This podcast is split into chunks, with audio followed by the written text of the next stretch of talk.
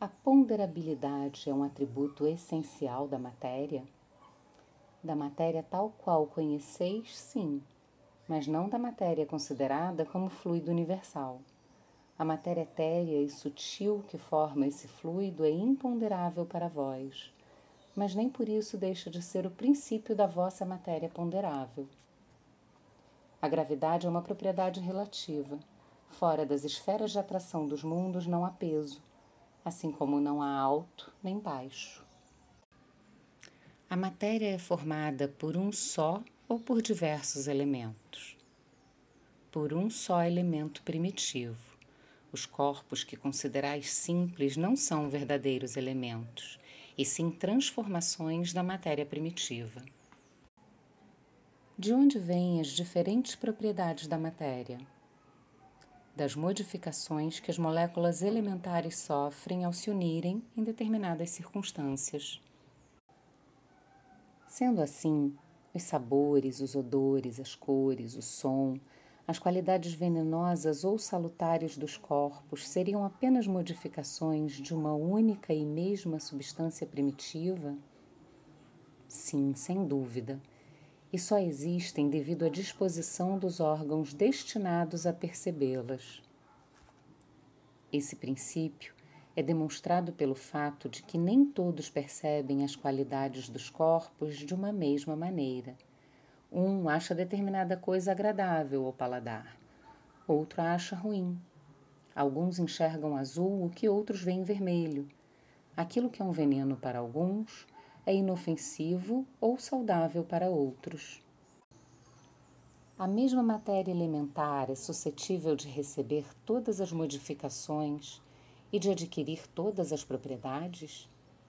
Sim, e é isso que se deve entender quando dizemos que tudo está em tudo. O oxigênio, o hidrogênio, o azoto, o carbono e todos os corpos que vemos como simples são apenas modificações de uma substância primitiva. Na impossibilidade, que é o nosso caso até o presente, de remontar a essa primeira matéria de uma forma que não seja pelo pensamento, esses corpos são para nós verdadeiros elementos e que podemos, sem grandes consequências, considerá-los como tais até segunda ordem.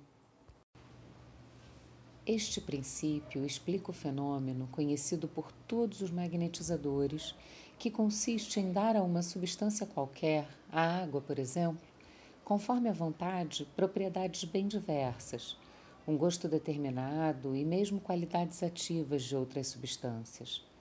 Por haver apenas um elemento primitivo e por serem as propriedades dos diferentes corpos apenas modificações desse elemento, resulta que a substância mais inofensiva tem o mesmo princípio da mais venenosa.